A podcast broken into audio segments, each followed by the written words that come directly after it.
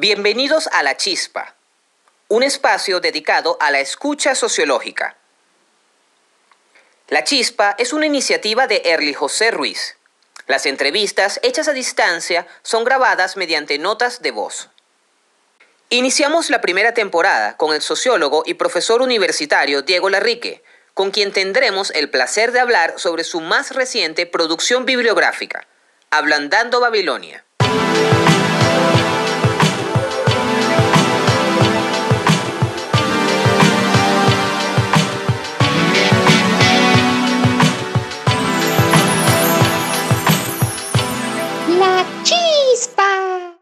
Una primera dimensión que me gustaría abordar la he titulado Contar y narrar. Y es un poco sobre lo que nosotros, quizás en un nivel, vamos a llamarlo un poco académico, hablamos entre, digamos, esa tensión que hay entre describir e interpretar. A mí me gustaría que me dijeras, digamos, en tus palabras, en la experiencia no solo del escritor, sino en la experiencia también de alguien que está, digamos, embuido en la temática, cómo alguien, por ejemplo, la audiencia pudiese afrontar este relato en cuanto a lo que sería la verdad y la verificación? Hace casi un año y medio, más o menos, estamos en el proyecto de Ablandando Babilonia, que es un texto, eh, bueno, que tiene un poco la intención de recuperar eh, algunas historias alrededor del reggae, del género musical, y es una investigación que se enmarca en una, digamos, colección de textos que está haciendo Provea, con una idea también que les ronda que tiene que ver con la recuperación de la memoria y particularmente em, me parece a mí con la recuperación de la memoria eh, más cercana a bueno, a esas historias de esquina, de concierto, de, pequeñas situaciones, de fiestas, etc.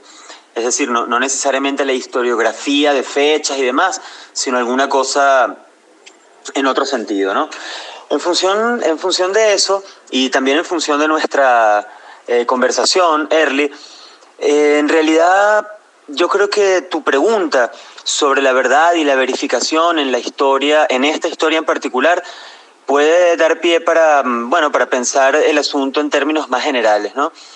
Yo creo eh, que el asunto más importante o el, o el asunto que realmente inclina la balanza para, digamos, dotar de, de legitimidad un relato eh, es la intersubjetividad, es decir, que, el relato sea plausible y que entre los propios lectores y protagonistas del trabajo encuentren ecos de, su memoria sonora, ecos de, su propia vida, en el caso de que sean eh, los años 80, 90 y 2000 y para acá, ¿verdad? Quizás algunos van a encontrar propios episodios de su, de su vida.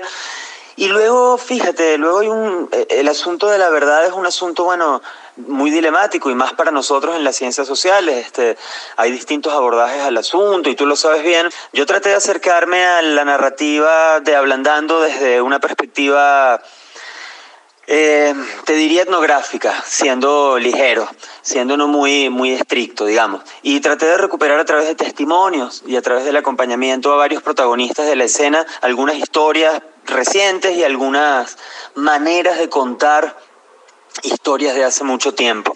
En ese sentido traté como, como investigador de verificar algunas cosas, es decir, de verificar fechas, de verificar datos. Estuvo justo, estuvo, perdón, eh, La Fania, Maelo, estuvo toda esa gente en San Martín eh, para, para el sepelio de Justo Betancourt. Bueno, no sé, hay cosas que hay que históricamente eh, cerciorarse, ¿no? Pero luego, em, realmente, y creo que eso también pasa un poco en el caso de educación anterior, eh, la historia del reggae en Venezuela no está escrita, no hay una bibliografía sistematizada sobre, sobre aquello. Hay, hay cosas sueltas, por supuesto, hay muchos trabajos, etcétera, pero no hay una bibliografía que se haya metido a hacer eso. Así que, de alguna manera, yo creo que eh, la narrativa de Ablandando va a ser una que se va, bueno, por un lado, va a enfrentarse a, eh, va a llenar un espacio, porque no hay un texto eh, que recupere ese, ese, lapso de tiempo y, en ese género, pero al mismo tiempo va a enfrentarse rápidamente con, bueno, eh, justamente con las otras visiones y con las otras interpretaciones que hay sobre esa misma realidad. Esa es una batalla campal y, bueno, y, forma parte de, bueno, forma parte un poco de, de nuestra labor en, en, en las ciencias sociales, ¿no? Tú bien lo sabes que nosotros como eh, dentro de las ciencias sociales nuestro objeto de estudio, la sociedad, es compartido por la historia. Entonces por ahí es que empezaba quizás a preguntarte esto que luce como filosófico, pero realmente tiene una intención más antropológica porque justamente recientemente me releí otra vez El antropólogo como autor de Gertz y Gertz hablaba algo sobre un poco sobre la persuasión que tenía el antropólogo cuando contaba. Entonces esto que me mencionas que haces una etnografía, me mencionas también de que no hay una quizás una sistematización previa a esta historia. ¿Qué tipo de persuasión encontraría nosotros en Ablandando Babilonia? Encontraríamos quizás la persuasión de, pensando como en este texto que te digo de Gertz, en esta introducción, el antropólogo como autor, de que es alguien que tiene una, digamos, este vamos a llamarlo una licencia literaria, entonces el, la narrativa es una narrativa que busca más, digamos, persuadir a personas a este, digamos, primer intento de contar una historia, o vamos a conseguirnos una persuasión un poco más de ese científico social que, sabes, que está buscando datos, que quiere, digamos, como que su historia esté montada en, vamos a llamarlo, y por eso volví a esta noción, ¿no? De verdad y verificación quizás un poco más científica. ¿Cómo ves eso? Es interesante eso que me dices, porque en el fondo pareciera o pareciera estar detrás de tu pregunta y es parte de lo que, bueno, es parte de nuestras discusiones en el departamento, etcétera Pareciera que hay como una ruptura, hay como una especie de separación entre eh, las licencias literarias o las formas, digamos, asociadas a, las bellas artes y a esas maneras de persuasión y a las formas de persuasión eh, científicas o así, digamos, montadas sobre números y rígidas y tal, ¿no? Yo sé que me haces la pregunta con la intención de discutirlo y la verdad es que eh, yo te podría, me, me, parece muy chévere que lo podamos discutir así, porque te lo, lo podemos comentar a partir de, la, de mi experiencia en Ablandando, que es un, caso, bueno, de aplicación directa de todas esas cosas que nosotros conversamos en clase, ¿verdad? Aunque de forma un poco salvaje, como siempre. Mira, claro que hay un intento de persuasión en Ablandando y, y hay un intento de persuasión desde el discurso de quien escribe, y eso pasa siempre. Eh, lo que pasa es que, como tú bien dices, a veces se quiere persuadir en unos sentidos y a veces en otros. En el caso de Ablandando hay una lucha, digamos, o una, o una, no una tensión, una lucha un poco, que es la mía también, entre esos dos mundos. Es decir, yo quiero que, digamos, quisiera que el discurso fue el, del texto, digamos, que su narrativa sea consistente, que se mantenga, eh, que sea, digamos, que, proponga no solamente un regreso llano, eh, llano, un regreso a, datos historiográficos, sino que aquello que sucedió lo podamos poner, digamos, lo podamos ensalzar un poco con, con lo que pasa hoy. Y a veces para llegar ahí, claro, hay un montón de licencias, este las dos o tres personas que han leído el texto me han dicho que, que, ha sido muy, muy sencillo de leer y que se rieron. Eh, la verdad es que cuando yo estaba escribiendo el texto, Early, nunca, nunca pensé, bueno, voy a poner esto para que la gente se ría. Y sin embargo, bueno, eh, que eso suceda hoy a mí no me genera eh, una angustia en plan, bueno, entonces el mío no es un texto tan serio, no es un texto difícil, al revés. Me encanta que, que haya ese, esa percepción porque al mismo tiempo eh, y quizás por parte, no sé, parte de, mi formación profesional, claro, traté de, em, digamos, verificar en términos de la verdad, así entrecomillada, eh, un montón de datos, de asuntos, de historias, etc. Y bueno, la verdad es que yo mismo me encontré a veces, y yo lo cuento ahí en el, en el libro, lo digo, lo digo, porque me parece que esa es una, es parte de lo que uno tiene que contar también para el que lee, ¿verdad?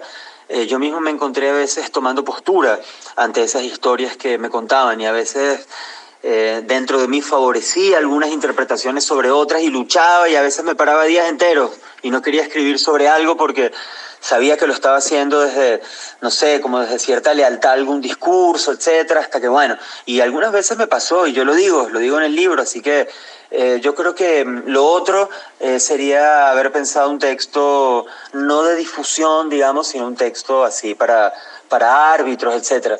Y la verdad es que estoy mucho más interesado en lo primero que, que en esto segundo. Bueno, mira, me parece súper interesante esto que me mencionas sobre la lucha que tienes sobre tomar postura, porque justamente eh, la segunda, digamos, la segunda dimensión de esta entrevista, esta primera ya la cerramos, la había llamado contar y narrar. Y bueno, quería así como que hablar contigo sobre eso, ¿no? Como a veces la gente dice, bueno, te lo voy a contar y te dicen que te lo están contando, entonces es un cuento que tiene, vamos a llamarlo, facticidades. Y otras personas que te dicen, bueno, vamos a narrar. Entonces narrar es como bien tú lo dices, ¿no? Esa de las bellas artes y de esa literatura quizás que te quiere persuadir sin ser un tanto científica. De aquí, de esta primera división, a mí justamente la segunda división, yo le había titulado La historia de así como una pregunta, porque entonces aquí me gustaría saber justamente eso. Veo que dices que en algunos momentos, y que lo colocaste en el texto, te detuviste porque decías, bueno, estoy siendo más, digamos, como que leal a esta narrativa o a esta, digamos, forma de pensamiento. A mí me gustaría saber cómo enfrentaste tú justamente, y desde nuestra posición quizás como científicos sociales, la historia, porque cuando yo pregunto, ajá, ¿es la historia de quién? O sea, cuando Ablandando Babilonia tú lo verías como, es como una historia de algo del cual yo no pertenezco, o tú se, se pudiese decir que Ablandando Babilonia también cuenta de algún modo tu historia como autor. Es decir, ¿hay algo más como la historia de ellos o es una historia de nosotros? Claro, tú sabes que, y me encanta que lo mencionen, bueno, creo que es Hirsch el que, se, el que se refiere en la interpretación de la escultura, ya no me acuerdo dónde, y dice un poco que las etnografías son ficciones, son relatos de segundo orden, digamos, son relatos em, que están, digamos, sobreañadidos a la realidad de alguna manera, ¿no? Y cuando él dijo eso, un poco para librarse de, de cierta manera de hacer antropología, tú sabes bien que le cayeron encima, le cayeron tan, tan, tan encima, le cayeron que hasta dejaron al maestro solo y esa antropología norteamericana se movió hacia otras aguas, ¿verdad? Yo siento, fíjate, yo siento que mm, el detenerme cuando tenía conciencia de que estaba favoreciendo una explicación sobre otra, etcétera, un poco ya muestra, lo estoy pensando ahora, ¿eh? no lo pensé en el, cuando estaba escribiendo, pero un poco muestra que aunque hay, yo, yo quiero que, que el discurso es decir, yo quiero que el discurso eh, sea comprensible y sea eh, le llegue a la gente, etcétera. No, no es un texto lleno de citas ni lleno de, de, términos técnicos, ni mucho menos. Al mismo tiempo, eh, sé que hay un cierto rigor, fíjate, Erly, que no necesariamente pasa por la cosa de la verdad con B mayúscula, sino al menos sí de la revisión de lo que antes te decía era la intersubjetividad, es decir, de los distintos puntos de vista para al menos para mostrar eh, algún momento. Fíjate, hay un ejemplo, hay una banda que se llama Yaya Children, que fue quizás la primera banda de reggae que vino a hacer reggae en el país, vivieron aquí en Carapita, etc. En los 80, iniciando los 80, y quienes vieron a esa banda en vivo, esa banda funcionó en el país hasta el 87, luego todos esos hermanos se fueron yendo. Han pasado 33 años y recuerdan poco, algunos recuerdan distintas cosas de esos conciertos. Fíjate, yo tengo testimonios sobre un mismo concierto en el cual hay una persona que me dice que se quedó impresionadísimo con el toque de Yaya Children. Tengo otro testimonio de la misma persona en ese concierto en Naciones Unidas, en Naciones Unidas en el año 87, que me dijo que lo mejor que había visto era Pirámide. Y cuando le pregunté por Yaya Children, me dijo, ese es un grupo menor. Y tengo un testimonio de una tercera persona en ese toque que me dijo otra cosa distinta. Es decir, eh, lo que me correspondería a mí eh, en este ámbito eh, casi ficcional de regresar sobre momentos que ya no están, contar eso y decir, bueno, yo lo que, fíjate, en este caso dije, bueno, mostré esos testimonios y dije, bueno, te podría gustar más uno u otro, pero pareciera que toda esta generación se enfrentó a estas bandas y a estos grupos y a estas, eh, a estas primeras sonoridades. Así que em, yo creo que el asunto de, de, la ficción y de los relatos en tanto cuentos es algo, a lo que, es algo en lo que hay que trabajar con fineza. No es fácil hacerlo, yo por supuesto no domino eh, esa, esa, eh, digamos, esa técnica, ni mucho menos, pero bueno, en Ablandando hay, fíjate lo que hay, eh, con respecto a la historia, a, esa idea de cómo te enfrentaste a la historia. Yo mm, aviso varias veces en el texto que no es una monografía, que no es una historiografía, que no es un quién es quién, que hay cosas importantísimas que no están ahí, que seguramente hay cosas muy triviales a las que le dediqué muchísimo tiempo. Lo que yo quise hacer fue tratar de, ah, esto lo estoy pensando ahora que lo converso contigo, fue tratar de acercar a un montón de gente a, a un cierto hilo en relación a la llegada del reggae, el establecimiento del reggae y de la música jamaiquina al país, desde los años 60, 70, 80, 90 y hasta lo que ha pasado aquí no hay forma como investigador, digamos, no hay manera de hacer un recorte epistemológico a un género que tiene 60 años aquí. Bueno, claro que hay manera, pero no en un texto de difusión y en un primer texto. Así que lo que quise fue más bien contar pequeñas historias. Entonces hay historias sobre Colina, hay historias sobre estos hermanos de The Children, hay historias sobre, qué sé yo, sobre un rasta corriendo en, en la sabana, en la Guaira, y se encuentra con, con una gringa que lo llama y esa gringa trabajaba en Ras Records, en Washington. Es decir, hay pequeñas historias. Y quizás el cúmulo de todas esas pequeñas historias, quizás esa sería mi máxima ambición, es que el cúmulo de esas pequeñas historias pudiera hacer cerrar una idea en el lector, una idea cercana eh, a esas discusiones de ese tiempo y bueno, a lo que ha venido pasando ahora. Pero claro, Early, eso es un reto. Yo sé que, que Ablandando no lo va a lograr en el sentido de que bueno, siempre vienen nuevos textos, nuevas interpretaciones, pero bueno, aquí hay una, una primera, un, primer, un primer mojón, diría la gente de, tránsito terrestre. Eh, Goyo Mijares, cantante de Yabafana, que, quien, hace el prólogo del libro, dice que, yo me reí cuando lo decía, dice que yo soy uno más de esa historia y que en el fondo yo estoy contando una historia que me incluye y que forma parte, y de la cual yo formo parte.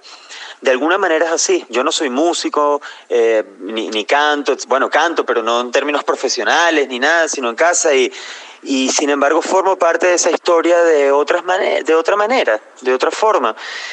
Y claro, si, me encontraba favoreciendo unas explicaciones sobre otras, eh, bueno, eh, es porque yo mismo tengo más cercanía con algunas historias que con otras.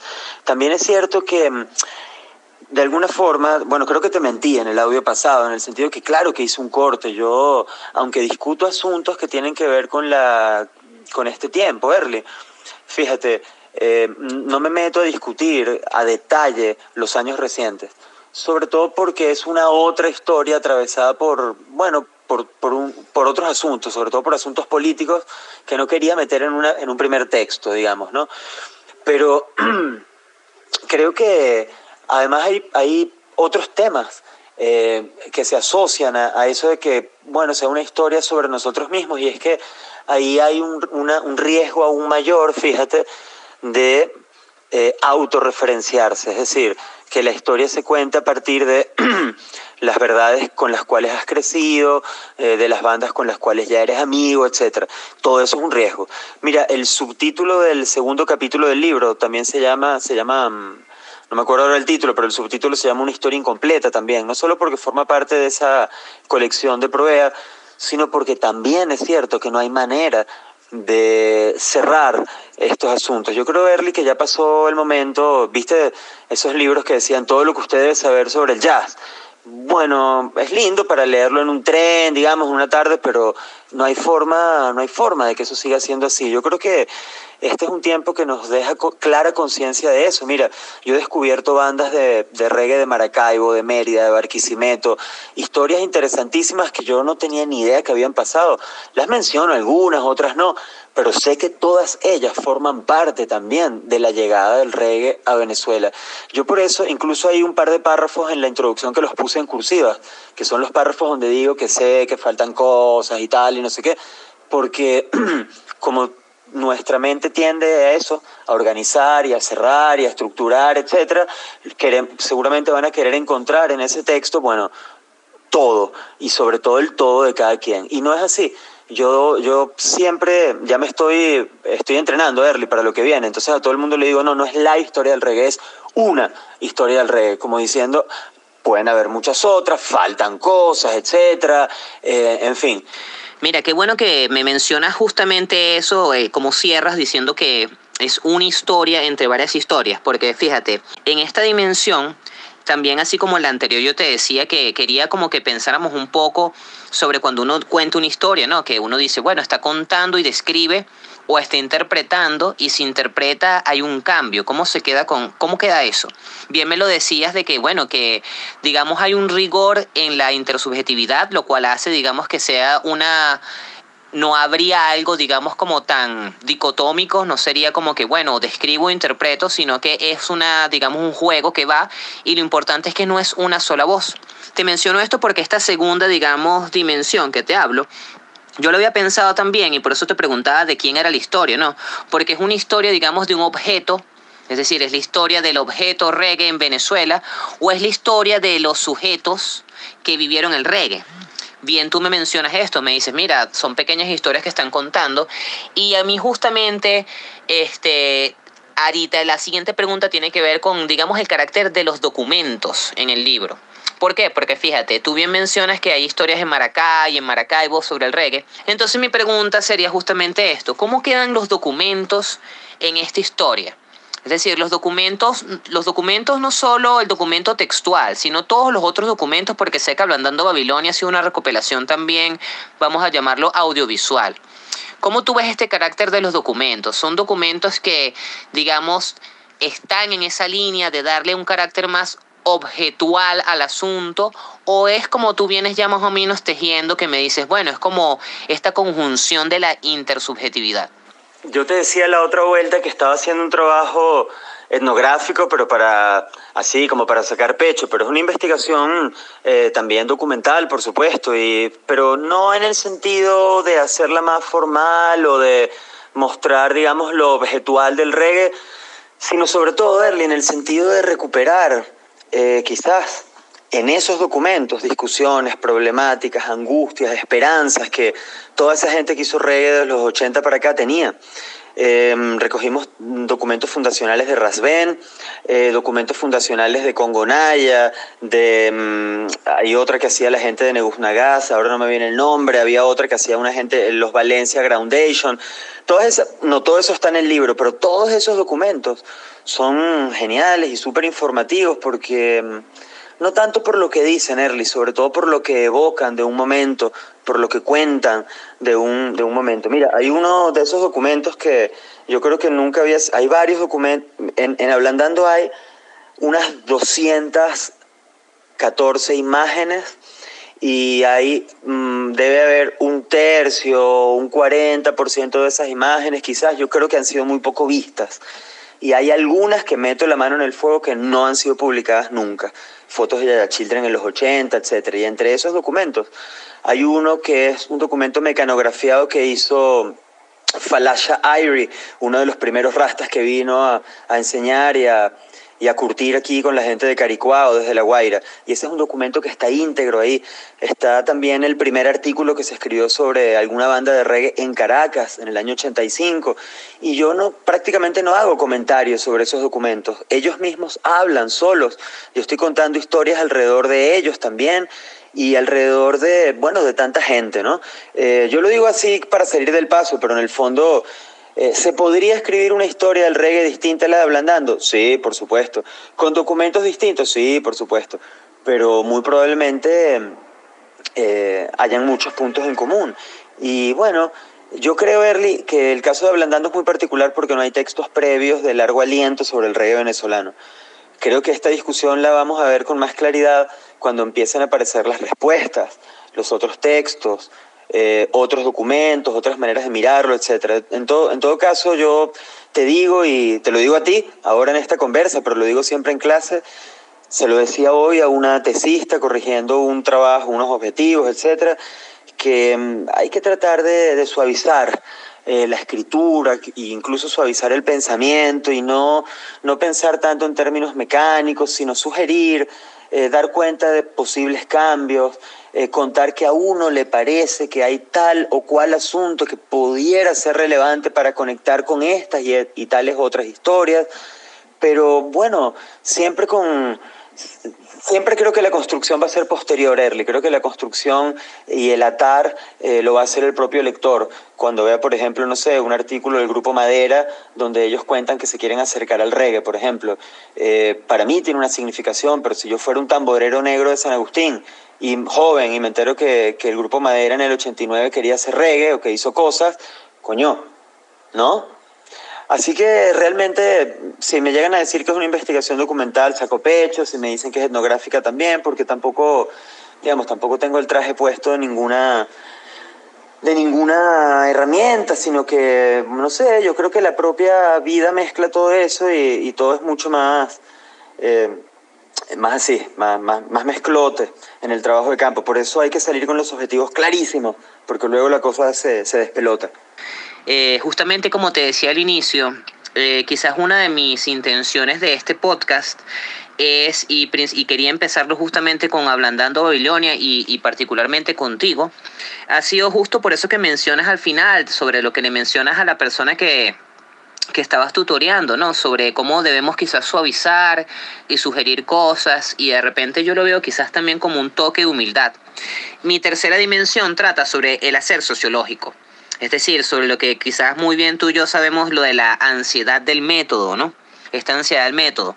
Es decir, eh, a mí me gustaría saber ya quizás, por ejemplo, como científico social, ¿cómo tú decidiste que, por ejemplo, el primer capítulo debía ser el primer capítulo? Es decir, ¿cómo, cómo se dio ese orden? ¿Cómo se estructuró la narrativa, digamos, en ese, pensando justamente en este hacer sociológico nuestro?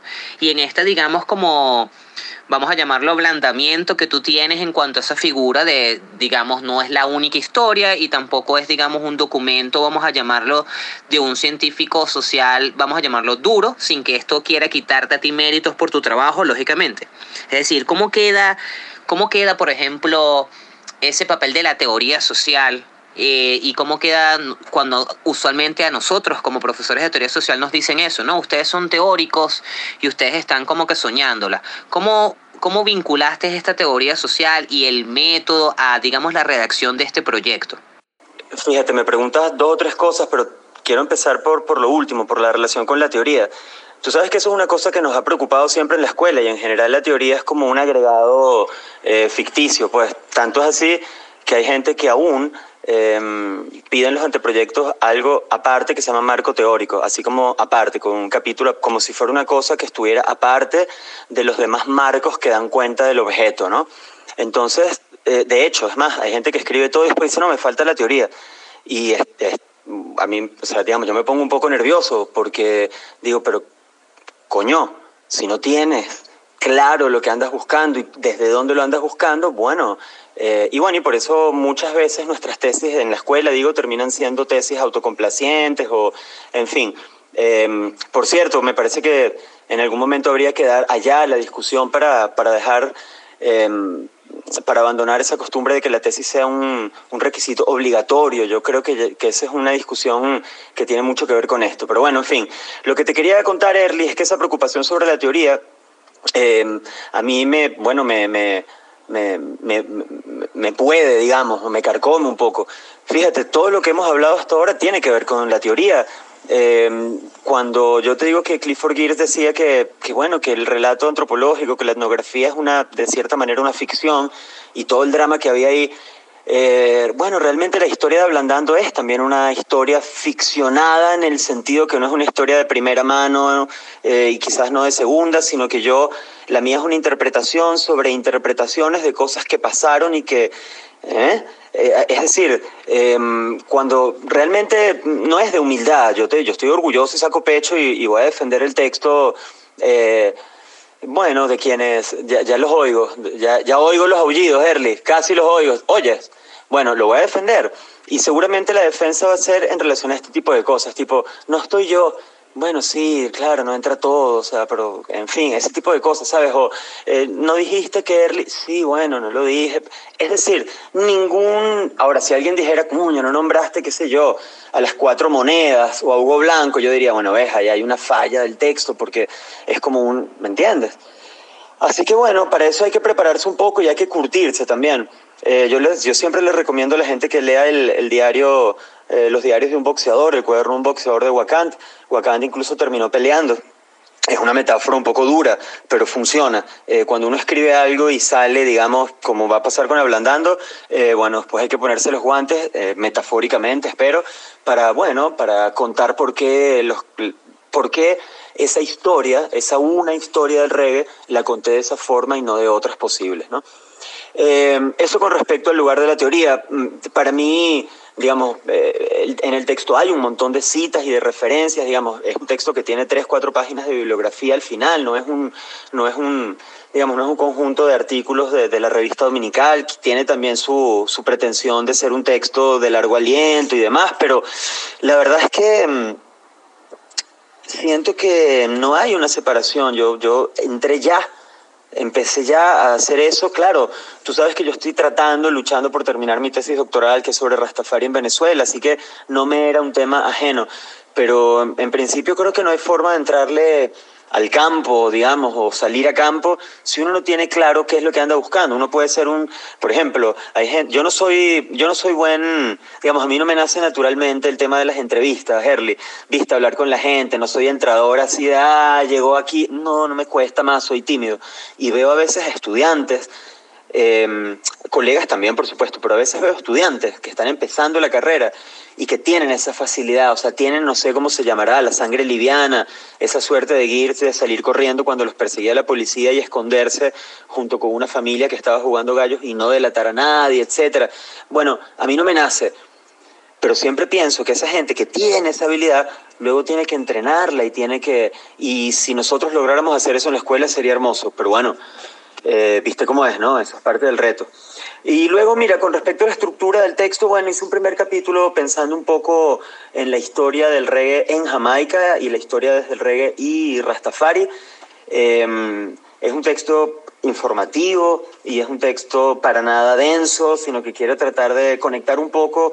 Hay una idea, fíjate, Erly, que atraviesa el libro, y es que el reggae supone o simboliza de alguna manera una tradición de lucha que viene desde los maroons, desde los cimarrones hasta hoy. Y yo traté de ir contando pequeños episodios en ese capítulo que dieran cuenta de eso, ¿no? Em, y bueno, eh, luego hay un segundo capítulo sobre el arribo del rey a Venezuela, que es el capítulo más historiográfico, por decirlo así. Eh, y luego hay dos entrevistas, eh, converso sobre la escena reciente con, con dos personas, con, con George Dredd, que tiene más de 20 años haciendo un capítulo, un programa de reggae en la radio, y converso eh, con él converso sobre reggae y sobre los años recientes de la escena. Y, con, y en el cuarto capítulo converso con Raz, el Raz Benjamín em, de Batawi, de la banda de reggae devocional Batawi, sobre Rastafari y la experiencia, su experiencia, no la mía, su experiencia en Chuspa, en el primer tabernáculo que se abrió y cómo desde allá terminaron haciendo una banda de reggae. Y bueno, finalmente hay un capítulo un poco a petición de Provea sobre el asunto de la marihuana dentro de toda esta narrativa. Eso es un poco a grandes rasgos el asunto, querido postpunk. Mira, es bastante interesante esto que me mencionas eh, justo ahora sobre, sobre el, el aullar, ¿no? El aullar este de no estoy yo, no está mi voz, porque está la voz de él y no está mi voz es mucho más fácil versar sobre el pasado que el presente. Te hago esta pregunta porque justamente recientemente estuve leyendo un texto de McIntyre. McIntyre hablaba un poco sobre eso, que decía, los historiadores hablan de lo que pasó y la sociología habla de lo que está sucediendo. Entonces, ¿cómo queda eso en relación a lo que ya me habías mencionado antes sobre, bueno, la política en el ahora y este, digamos, desconcierto de voces, quizás, ¿no? En realidad, Early, eh el asunto del presente y del pasado es interesante y me he dado cuenta de eso no solamente en la medida que iba investigando, sino en esta experiencia eh, muy nueva para mí, que es la de haber abierto Ablandando a Babilonia, la cuenta en Instagram, y aprender desde allí también el comportamiento de la gente frente a un post em, que tenga que ver con los años 80 o con los años 90, o con un post que tenga que ver con años en los cuales tú que estás viendo el post ya estabas por ahí y no apareces, ¿no? No es igual ni la recepción, ni los comentarios, ni la emoción, ni en fin. Así que yo creo, yo te respondería diciéndote que, claro, claro que hubo varios cortes. Yo antes te decía que no, pero bueno, viste, el tremendismo. Em, fíjate, aunque Ablandando es un texto que discute o comenta lo, no sé, los circuitos del chavismo alrededor del reggae, eh, en los teatros recién inaugurados del centro de Caracas, o luego el control a través de los Suena Caracas ahora, en los grandes festivales, etcétera, o cómo se financiaron bandas para que esas bandas fueran a otros estados, países, discos, grabaron todo, y otras bandas no podían hacerlo. Toda esa discusión es una discusión que no está en detalle en el libro, pero porque tampoco era mi intención. Recuerda que Ablandando es un texto eh, que quiere, quiere si alguien me dijera cuál es el principal objetivo, yo diría, bueno, claro, recuperar una historia del reggae, tal, pero también recuperar un poco de la memoria de, nuestra ciudad, Early, de, nuestro, de, nuestros pasados, de nuestros pasados 20, 30, 40 años. Yo discuto ahí la influencia, no sé, de la Fania de los años 70, de las discotecas, de las gaveras de vinilos que quedaban por ahí que nadie oía y cómo esas gaveras fueron informando a un montón de gente y, fueron, hablo de, no sé, de los cassettes que, que llegaban sin marca y que tenían adentro eh, música nueva del Caribe, que venía con viajeros, es decir, eh, yo quería presentar un poco eso. No quiere decir que no me interese el tema político y que no quiera, por ejemplo, en algún momento desgranar cómo hizo el chavismo para conquistar a la escena del reggae, por ejemplo, que por cierto no es complicado de mirarlo, es la misma historia en todos lados, este, plata, en fin, este, escenarios, en fin. Pero esa es una historia que también hay que contarla, pero no la quise contar en Ablandando porque me parece que no daba, era como entrar, era como, en vez de entrar saludando, era entrar puteando a todo el mundo, ¿ves? Y me parece que no da. Y eso no sé si es una observación sociológica o, o de intuición o qué, pero yo, yo quiero, con, quiero que, yo quisiera que Ablandando fuera un texto eh, que se pudiera leer en las escuelas, Early, fíjate. Por eso eh, digo, no es un texto que, cuenta cosas macabras, ni que cuenta los intríngulis de por qué tal banda no le prestó a tal otra un músico, un instrumento, o por qué Sutanito mientras tocaba con una banda también giraba con otra y los líos que había. No, no me meto ahí porque me parece que no daba. Pero bueno, ya me puse medio chepa candeloso. Mira, está súper bien esto que me mencionas de que, quieres que el libro se lea en colegios. Creo que tiene mucho que ver con esta, digamos, noción de la divulgación de la información que has venido de algún modo retratándome en esta entrevista, más que como bien tú dices, ¿no? Ese presente que a veces puede ser muy de qué dijo él y qué dijo el otro y de los rumores, ¿no? De que son algo que puede llamar la atención, pero quizás sea más efímero. Entonces, sí, sí, eh, estoy muy de acuerdo contigo, quizás en este, digamos, en esta formulación o intención clara, que es lo que has venido diciendo con Hablando Babilonia. Fíjate, ya llegamos a la última dimensión, estas son las últimas dos preguntas. Y fíjate, esta última dimensión la he llamado el artículo musical. Eh, fíjate, usualmente ya te había dicho que mi, digamos, audiencia ideal era ese estudiante de sociología que quiere que le interesa la música y que no sabe todavía cómo hacer un artículo musical al respecto. Entonces esta última dimensión quiere tocar como esas dos cosas. Verás, hace rato tú me mencionaste, dijiste que había como una línea en el texto, que era la lucha.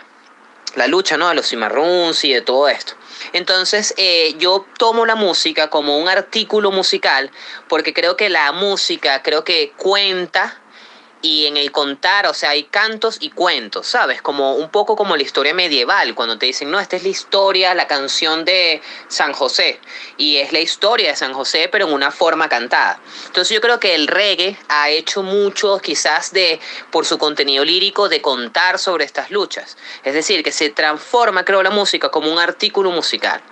¿Cómo verías tú o qué le recomendarías tú a alguien, por ejemplo, que, que quiere también articular así como tú bien articulas, dices, bueno, el libro articula las luchas y trata de dar eso. Alguien que quisiera articular desde la música un discurso, o sea, ¿cuál sería una recomendación que tú le darías, tanto como autor en ese sentido? Es decir, cómo pudiese generar ese artículo, bien sea para difusión, y también me gustaría saber un poco tu opinión sobre qué o sea, ¿qué nos diría el reggae? Es decir, esta última dimensión es la más musical. ¿Qué historia nos está contando el reggae en Venezuela? ¿Es una historia de lucha? ¿Es una historia de nostalgia? Erly, hermano, bueno, me haces dos preguntas aquí al final y voy a responderte primero el asunto de, cómo articular alguna idea, etcétera, que quizás sería como presentarla también en un artículo, valga la repetición. Fíjate, generalmente, Erly, a mí me da la impresión eh, y eso tiene que ver mucho también con nuestra manera de, enseñar la sociología o de verla o de trabajarla, etcétera.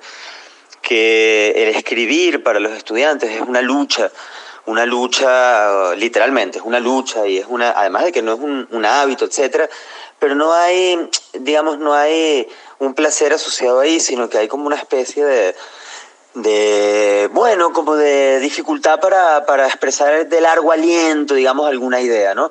Yo siempre, y, creo a veces que eso en los artículos es más evidente porque los artículos quieren ir, digamos, a los antecedentes de un problema y les cuesta mucho luego eh, mostrar alguna dimensión de eso, de esa realidad que están abordando, ¿no? Y terminan siendo muy, pero bueno, claro, hay distintas formas de escribir. Mis artículos son muy raros, Erly, nunca entran en los temas centrales de las revistas, siempre están como al final, así, yo siempre siento que me hacen como un fórico, bueno, pon eso por allá, pero nunca me explico, así que tampoco soy un buen, digamos, ejemplo para, para eso, pero en general creo, yo creo como consejo, creo que está muy bien primero entender cuál es el asunto general al que se quiere, perdón, comprender cuál es el asunto general que se quiere abordar y luego tratar de mirar en 15 o 20 páginas que puede tener un artículo, qué dimensión de eso es lo que se quiere trabajar. Eh, a mí me ha servido mucho en mi experiencia personal revisar títulos de otros artículos, Early. Por ejemplo, entrar en la página, no sé, de la revista de la IASPUM, de, de, en la revista Trans, y mirar cómo los investigadores muestran dimensiones de su objeto a través de frases de canciones, a través de relatos de algún informante, etc. Y a veces eh, la sola explicación de esa frase, etcétera, ya pone al lector en una situación particular. Eh, y así hay, por ejemplo, artículos que analizan, qué sé yo, el lugar de la mujer en los boleros, el lugar del amor en tal o cual género, el lugar, qué sé yo, la, o la censura al sexo explícito en tales o cuales cantos en tales años y demás. Siento que los artículos de nuestros estudiantes y las tesis son muy generales, muy quieren hacer una enciclopedia tesis o una enciclopedia artículo, pero todo muy y temo que son víctimas de, de, una de una forma muy particular de ver las cosas. Pero bueno, quizás nos estamos yendo. Y el otro el otro asunto tiene que ver con qué nos dice el reggae, cuál es su narrativa. Mira, esa es una pregunta aún por responderse, Early. Yo siento que el reggae venezolano, fíjate, para responderte en el caso nacional, el reggae venezolano no miró a los cimarrones, ni a José Leonardo Chirinos, ni las revueltas locales. El reggae venezolano creció de la mano del, del punk, del new wave y de todas las influencias de finales de los 70 e inicios de los 80. Eh, aquí bandas como PPS y Colina hicieron reggae muy temprano y luego el reggae rasta, digamos, llegó en los años 80 con músicos que venían de fuera. Y solamente a partir del 85 empiezan a haber bandas locales y bandas que no estaban repitiendo el discurso del reggae jamaiquino, sino más bien mirando el discurso del punk y del post-punk y del new wave este, londinense, sobre todo, y tratando de eh, traer esas líricas de los asuntos de aquí. Pienso en canciones como La Recluta o La Ciudad, etcétera, de Durdur, o piezas como Aspecto Temible de Onis, etcétera, en, lo, en los años primeros. Pero creo también, Erly, que el reggae, el reggae nacional ha estado entre dos narrativas, fíjate. Eh, probablemente el disco más vendido de reggae en el país sea el primer disco de Mulato, que sonó por todos lados y sea quizás la referencia más importante y tal, un disco de hace 25 años. Y sin embargo es un disco que no bebe de esta tradición de lucha de la cual venimos conversando. Es un disco quizás el único disco de reggae completo hecho por sonográfica y, y correcto desde el punto de vista musical, muy bien hecho, etcétera, pero bueno, con una con una narrativa que no es la narrativa de lucha ni es la narrativa este que el reggae venezolano venía trayendo. Pero claro, aunque esa fue la más exitosa en términos comerciales, tampoco fue muy extendida, ¿no? Esa es una gran pregunta, Erly. La verdad es que te podría decir mucho, te podría decir sí que es una narrativa en la cual es una narrativa que evoca muchos mundos, hermano. Y no son solamente mundos musicales, sino que en, su, en, su, en, su, en sus letras y en su música hay, hay un montón de conexiones, no solamente con la negritud en Jamaica y en África, sino con nuestra propia experiencia negra, que es una experiencia aún, eh, digamos, por, por valorar, ¿verdad? En el caso nacional. Eh, fíjate que me estás diciendo que mi última pregunta tiene que ver también con esta noción de la articulación, es decir, cómo se articulan, por ejemplo, un contenido a una música particular. Eh, te lo pregunto, o sea, esta última pregunta tiene que ver más en cómo, por ejemplo, ha sido para ti, porque ya me has dicho que que está, bueno, que Ablandando Babilonia es un texto, pero que tú también te encuentras haciendo una investigación sobre el Rastafari en Venezuela. Es decir, que pudiésemos decir que ambos textos, bueno, tienen como una articulación, ¿no? Que es el reggae. Eh, ¿Cómo has, digamos, cómo, cómo lograste tú articular tu existencia a esta, digamos, a esta corriente del reggae? O sea, esa es mi pregunta. Sé que es un poco quizás este, filosófica. ¿Cómo, o sea, ¿Cómo ha sido la articulación de, del reggae a, a tu existencia, tanto como persona como investigador? Porque me llama mucho la atención que digas que, bueno, que ciertamente el disco más vendido es el de Mulato. Creo que también cuando la persona, cuando alguien escucha, dice la palabra reggae, piensa, por ejemplo, reggae, la playa o personas que cuando le dices reggae o Babilonia, como bien me decías, ¿no? Que Provea te pidió que metieras ese capítulo, lo asocian con la marihuana también. Entonces, así como que, bueno, ¿cómo, ¿cómo ha sido tu proceso, no solo como investigador, sino como Diego, alguien que le gusta el reggae?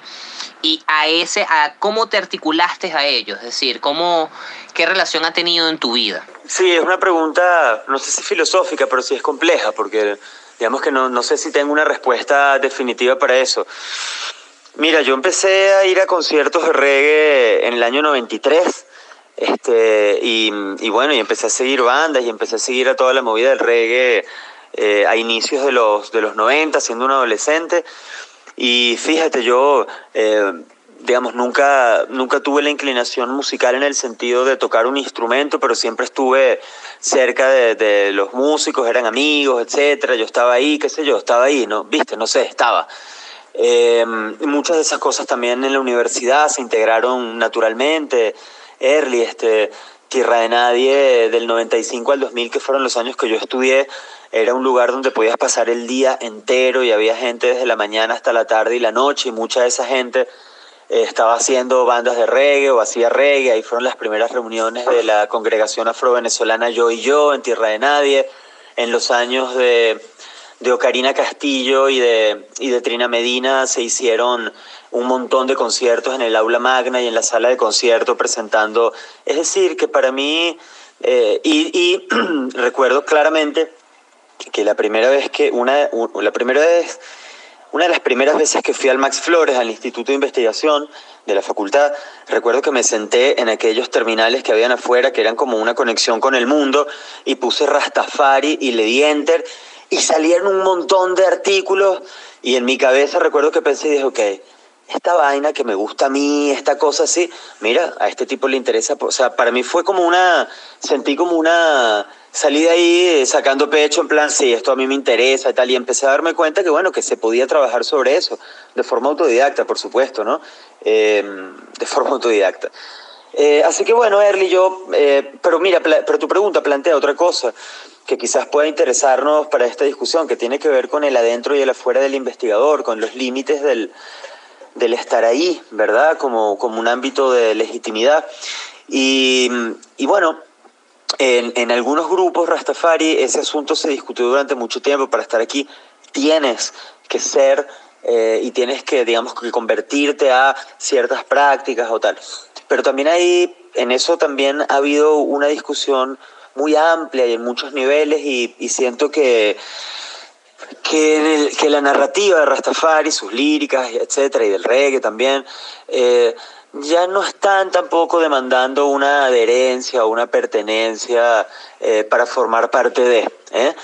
Eh, por, mi, por mi parte, lo que sí te podría decir es que, bueno, extrañamente, no, no, extrañamente no, de forma desprevenida más bien, me he encontrado ya hace un buen trecho de tiempo investigando sobre Dios, investigando sobre textos apócrifos, trabajando sobre misterios de la tradición ortodoxa etíope y, bueno, y he leído el Quebranagás y otros textos por el estilo y lo he hecho pensando en Rastafari, no en otra cosa. Y eso me parece que puede ser, eh, bueno, simbólico, ¿verdad?, de otras cosas.